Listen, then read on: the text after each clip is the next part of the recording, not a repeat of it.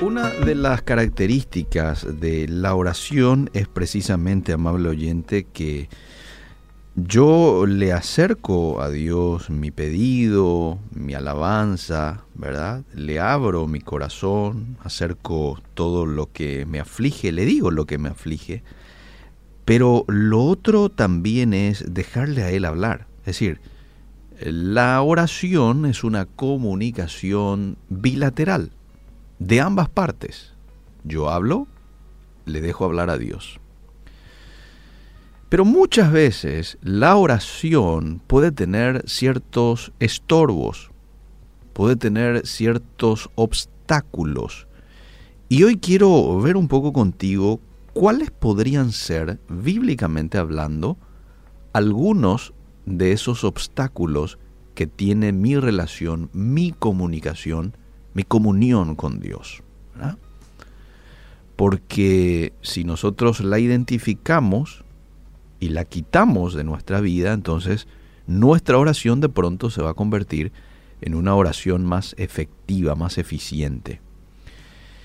Y el primer, el primer obstáculo tiene que ver con la falta de confesión de cualquier pecado. Fíjate lo que decía el salmista en cierta ocasión, y esto está en el Salmo 66, 18. Si en mi corazón hubiese yo mirado a la iniquidad, el Señor no me habría escuchado.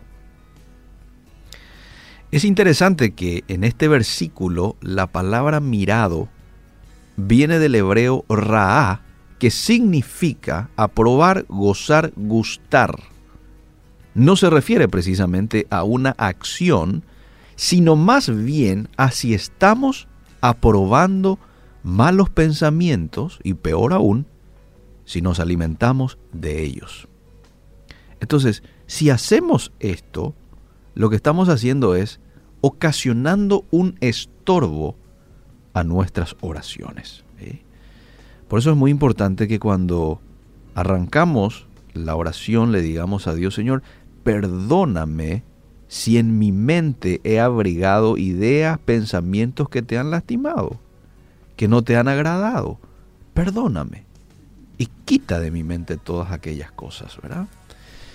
Confesamos nuestros pecados a Dios, a alguien que vos creas conveniente, maduro en la fe.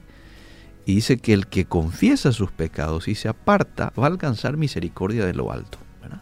Entonces, el primer obstáculo o, estorbo, como quieras llamarlo, tiene un poco que ver con un pecado no confesado. Isaías 59.2 dice, vuestras iniquidades han hecho división entre vosotros y vuestro Dios, y vuestros pecados han hecho ocultar de vosotros su rostro para no oír.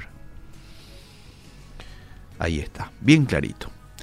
Vamos al segundo estorbo o segunda obstrucción que muchas veces puede tener nuestra oración por falta precisamente de perdonar a mi prójimo. Cuando yo anido rencor en mi corazón y no le perdono a mi prójimo, entonces tampoco yo no puedo pedir que Dios me oiga y que Dios me perdone.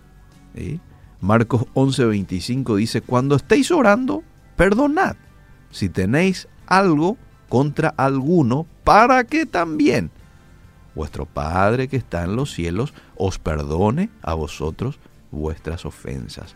Porque si vosotros no perdonáis, tampoco vuestro Padre que está en los cielos os perdonará vuestras ofensas. Y hay varios otros textos que hablan precisamente de esto. Mateo 6:14, no me alcanza el tiempo, pero también dice de que nosotros necesitamos perdonar nuestras eh, eh, ofensas que han hecho hacia mí para que también yo pueda pedir a Dios su perdón.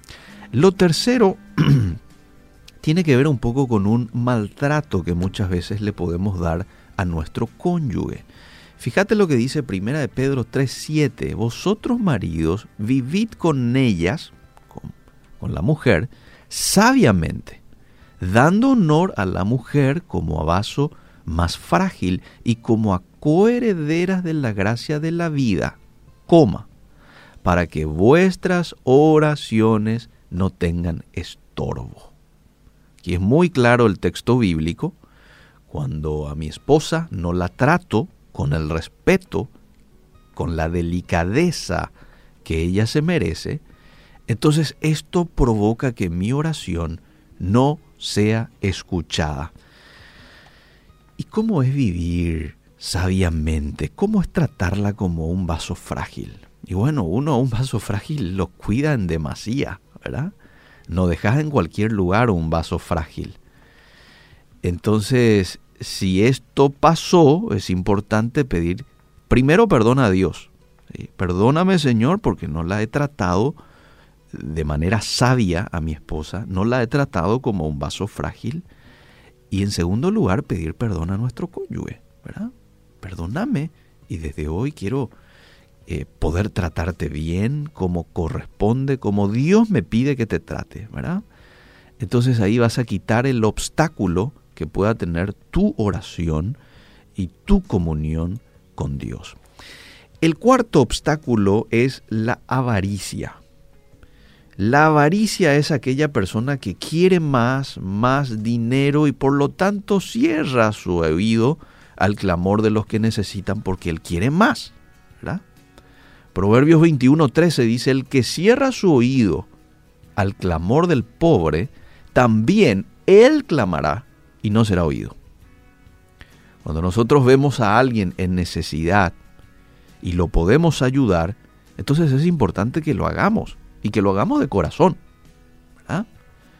Dios nos manda ayudar al pobre, al necesitado, siempre que podamos para que nuestras oraciones no encuentren estorbo. Es interesante que cuando los israelitas se quejaron de que Dios no estaba respondiendo sus oraciones, esto está en Isaías 58, el Señor les contesta y les dice, gente, alivien la carga de los que trabajan para ustedes, compartan su comida con los hambrientos, den refugio a los que no tienen hogar. Entonces, cuando ustedes llamen, el Señor les responderá. Isaías 58, 6 y 9. Entonces, quitemos de nosotros cualquier pecado de avaricia, porque esto está obstruyendo nuestra comunión con Dios. Y como quinto punto es la desobediencia a Dios. Cuando nosotros vivimos en desobediencia, no tenemos derecho en decirle a Dios, Señor, cumplí tal promesa eh, aquí de Isaías en mi vida. No, no tengo derecho a decir eso.